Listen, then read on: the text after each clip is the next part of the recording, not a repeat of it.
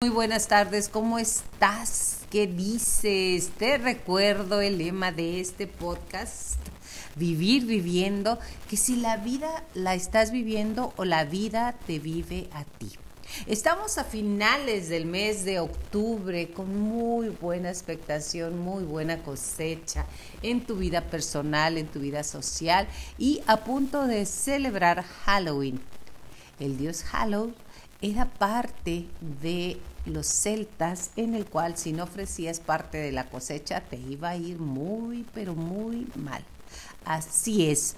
Pero nosotros los mexicanos celebramos básicamente Día de Muertos. Para mucha gente le extraña cómo pueblo mexicano, como el pueblo mexicano, celebra Día de Muertos a los muertos. Si desde que nacemos estamos pensando de que ay ojalá no se vaya a morir el niño la muerte la muerte es algo que nos persigue en todas las generaciones porque no sabemos qué es nos imaginamos que estamos mejor que al llegar al llegar a este mundo tú ya estás con un pie para irte Mientras disfruta todo lo que vives, lo que sientes, lo que eres, lo que tienes y lo que te falta.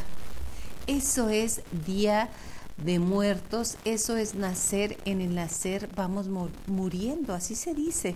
Pero yo no quiero ponerme así como que medio dramática y demás. Yo lo que quiero ponerme hoy es a platicarte sobre lo que se celebra el Día de Muertos. Mundialmente es conocido obviamente después de la película Cocos, Coco de Disney, que va un esbozo de lo que es el Día de Muertos, de lo que es la cultura, que nos hizo famosos mundialmente. Pero el día de hoy yo te quiero platicar que el Día de Muertos es una de las celebraciones más importantes de México. Sus raíces se remontan a miles y miles de años, mucho antes de la llegada de los españoles se ha convertido en una mezcla de tradición, sincretismo mágico entre la religión católica y el misticismo prehispánico, conmemorando la muerte como un elemento más de vida y como una forma de recordar y honrar a los seres queridos. En los puestos mexicanos bulliciosos de los mercados, bulliciosos, venden calaveras decoradas hechas de azúcar deliciosas o de chocolate. Mientras en el papel picado y con el papel picado tenemos formas delicadas, adornos, comercios y restaurantes. En las casas de todo el país, las familias colocan cuidadosamente fotografías de sus antepasados en un altar junto a las velas y a un pan tradicional, mientras el copal llena el aire. En los escaparates de las florerías se alinean los empasúchiles recién cortados. Además, las tradiciones han sido parte de la cultura mexicana durante mucho, pero mucho tiempo. Pero en los últimos años de esta festividad se ha convertido en un atractivo turístico importante para los viajeros que visitan pueblos y ciudades en todo el país para presenciar los eventos coloridos y además las ofrendas en los altares para invitar a los espíritus de los muertos queridos que regresen al mundo de los vivos. Así es, aunque las festividades han aparecido en películas ganadoras de Óscares e incluso en comerciales de grandes empresas transnacionales, para los mexicanos sigue siendo un día de tradición familiar, íntima, para recordar y honrar a quienes hemos perdido y permitirles regresar a nuestros hogares, aunque sea solo una noche. Y en un país donde la violencia y la tragedia se han generalizado como lo estamos viendo en este momento, también es un recordatorio de la capacidad de México para reírse de cualquier cosa, incluso de la muerte. ¿Cuándo se celebra el Día de Muertos? Se conmemora el 2 de noviembre cuando se cree que el alma de los difuntos vuelve al mundo de los vivos. que se le permite bajar, regresar siempre y cuando los seres que se quedaron aquí los recuerden. Pero la celebración del día, la celebración suele comenzar el 28 de octubre y a partir de la fecha cada día está más dedicada un tipo distinto de, de muerte a un tipo distinto de muerte. Por ejemplo, los de los fallecimientos por accidentes o los niños. El 28 también las mascotas se celebran, aquellas que partieron antes y que formaron parte de nuestra familia. No pasa nada. Además, aquellos niños que murieron antes de ser bautizados. Así es, el día primero de noviembre es el día de todos los santos ¿Has oído eso? Exactamente. ¿Has oído al respecto de eso? Yo sí, porque antes decía, como que todos los santos inocentes? Es en honor a aquellos que llevaron una vida virtuosa y sobre todo los niños. ¿Quiénes celebran el Día de Muerto? O de muertos, más bien, aunque se trata principalmente de una tradición mexicana, otros países católicos alrededor del mundo también honran a los difuntos. En Filipinas, por ejemplo, los familiares visitan las tumbas de los muertos y llevan flores, encienden velas. En Brasil está el Día de los Finados, Aquí en, en, en, los pueblos, como en Julimes, saludos a Julimes, o en Bachíniva, o en donde tú quieras, se les dice es un finado. Pero en Brasil así se les nombra. Y en muchos otros países, incluidos los Estados Unidos, el 2 de noviembre también es reconocido como el Día de los Fieles Difuntos, fecha en que los católicos recuerdan y rezan por sus muertos. Pero te preguntarás, ¿dónde se originó el Día de Muertos? La celebración tiene su origen en las culturas indígenas de hace miles y miles de años, influenciados en particular por los aztecas o mexicas.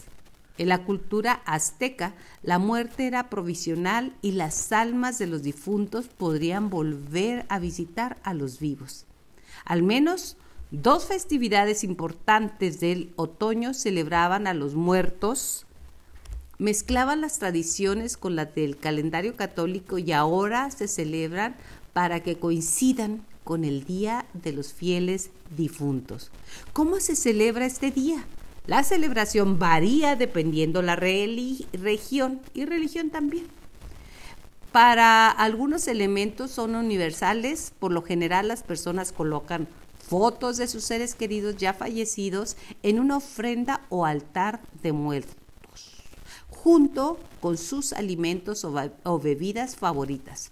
En algunos lugares del país, como el estado de Morelos, los familiares abren la puerta de las casas para, para quienes quieran ver los altares puedan ingresar y ofrecer a los visitantes el tradicional pan de muerto. También atole, una bebida hecha a base de maíz. El 2 de noviembre muchas familias acuden a los panteones a llevar flores, velas, a limpiar las tumbas y otros regalos que le gustaban al finado o difunto. Al ir aumentando la popularidad de la fecha alrededor del mundo, con films como Coco y el libro de la selva, los, las festividades se han vuelto más numerosas y elaboradas. Luego de la película Espectro de James Bond en el 2015, en el que mostró un desfile de Día de Muertos en el centro de la Ciudad de México, las autoridades de la capital realizan una versión que incluye bailarines con vestimentas coloridos, carros alegóricos con calaveras gigantes. El desfile se ha vuelto una importante atracción turística para la capital mexicana. En el 2019 atrajo a 2.6 millones de personas. En los Estados Unidos, las ciudades más grandes pobladas por mexicanos como Los Ángeles, Chicago, San Antonio también organizan e incluyen desfiles y exposiciones callejeras. Es hermoso porque honras a tus antepasados con esa tradición. ¿Qué elementos se incluyen en la ofrenda? El altar de muertos suele tener varios niveles. Los dos primeros niveles simbolizan la tierra y el cielo. El tercer nivel puede representar el cielo, la tierra y el purgatorio, mientras que siete niveles significan los siete pasos para entrar en la otra vida o los siete pecados capitales. Cada ofrenda incluye elementos que corresponden con los cuatro elementos tierra, agua, aire y fuego. Las cenizas generalmente representan a la tierra un vaso de agua que ayuda a los espíritus a saciar su sed, después del largo viaje. Y el papel de seda picado con motivos elaborados se usa comúnmente para representar el aire. Las velas significan fuego y ayudan a guiar a los muertos a casa. En las ofrendas también se colocan calaveritas de dulce o chocolate, así como pan de muertos. Algunos colocan la figurilla de un perro o un perro de juguete y una alfombra de palma tejida o petate para que las ánimas descansen cuando vengan a visitar. También es importante poner comida, bebida y otros artículos que hayan sido importantes para los muertos, así como quemar copal o incienso, una suerte para purificar el espacio. ¿Qué flores se utilizan en la ofrenda? La flor más importante es el cempasúchil o caléndula, aunque sí, el significado que se le da puede variar. Se dice que de sus pétalos de color amarillo brillante representan el sol y actúan como guía para que las almas de los muertos regresen a casa. Otras flores importantes incluyen la nube o velo de novia, ese blanquito, que puede representar la pureza, así como la flor de terciopelo, también conocida como mano de león o cresta de gallo. Por su tonalidad rojo brillante, esta última a menudo agrega un toque de color a las ofrendas. ¿Qué es el pan de muerto? El pan de muerto es una tradición mexicana muy importante en la celebración del Día de Muertos. Se coloca en el altar como ofrenda y también es un sabroso manjar que se come durante todo el mes de octubre y parte de noviembre. Como gran parte de esta celebración, este pan tiene sus raíces en las culturas aztecas de los siglos pasados cuando se utilizaban diferentes tipos de panes tradicionales como ofrendas, de forma redonda, con un par de huesos cruzando y un círculo que representa la calavera hecha de hojaldre en la parte superior. El pan de muertos es similar a la textura del pan jala y generalmente se espolvorea con azúcar y otras cubiertas. Algunas veces son rellenos de algunas mermeladas y dulces. Es muy variada la celebración. Lo que sí te puedo decir que es hermoso pensar que los seres que amamos y ya partieron puedan regresar ese día a nuestros corazones, a nuestras familias y a nuestras vidas.